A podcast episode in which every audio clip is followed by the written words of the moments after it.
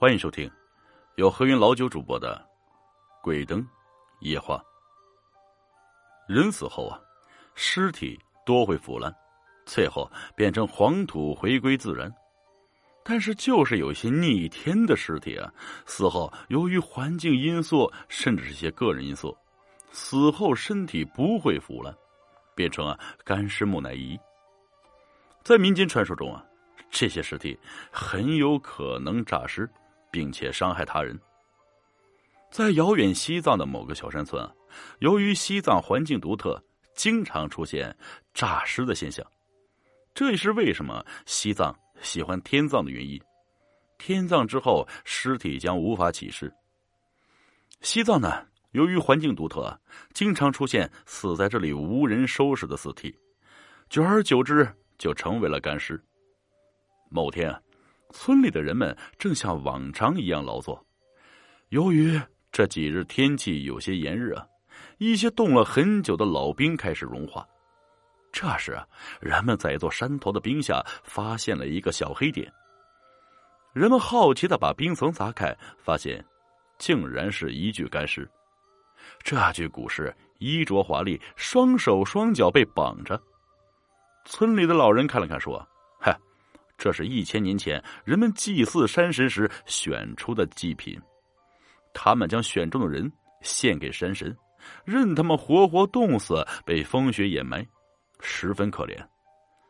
老太太还说：“赶紧火化掉吧，不然就晚了。”村里的年轻人不怎么害怕呀，并没有把他立刻火化，而是想着这具被冻了千年的干尸或许可以卖钱。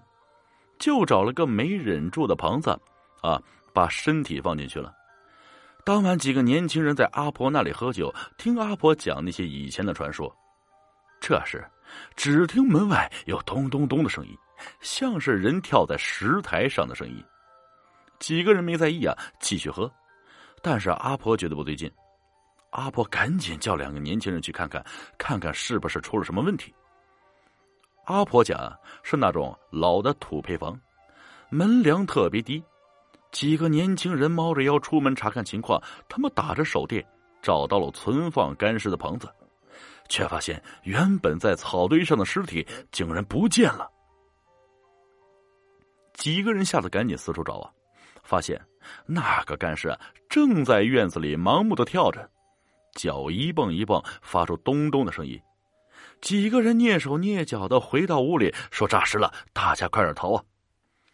几个胆子小的听见后，吓得是大叫啊！阿婆呢，赶紧叫人捂住他们的嘴，并且把所有的火炉都熄灭，叫几个人小心。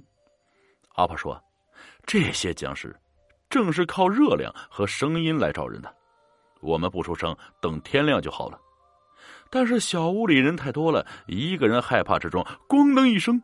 碰到了一个坛子，巨大的破碎声很快吸引了干尸。一帮人听着咚咚声越来越近，全都慌了手脚。阿婆大喊一声：“冷静！”这些人才安静下来。这时啊，只见这具干尸已经蹦到了门口，但是由于门梁太低啊，僵尸呢不会弯腰，只能拿头一次一次撞着门梁。众人见状啊，都松了口气。阿婆小声说。以前西藏经常起事啊，大家呢把门梁建的这么低，就是为了防止他们进来。但是啊，这房子已经很老了，不知道能挡多久。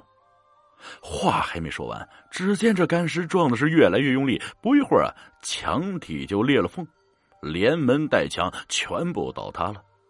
众人没有了藏身之处，大叫着四处乱窜，有念临病斗者的。还有啊，阿弥陀佛的！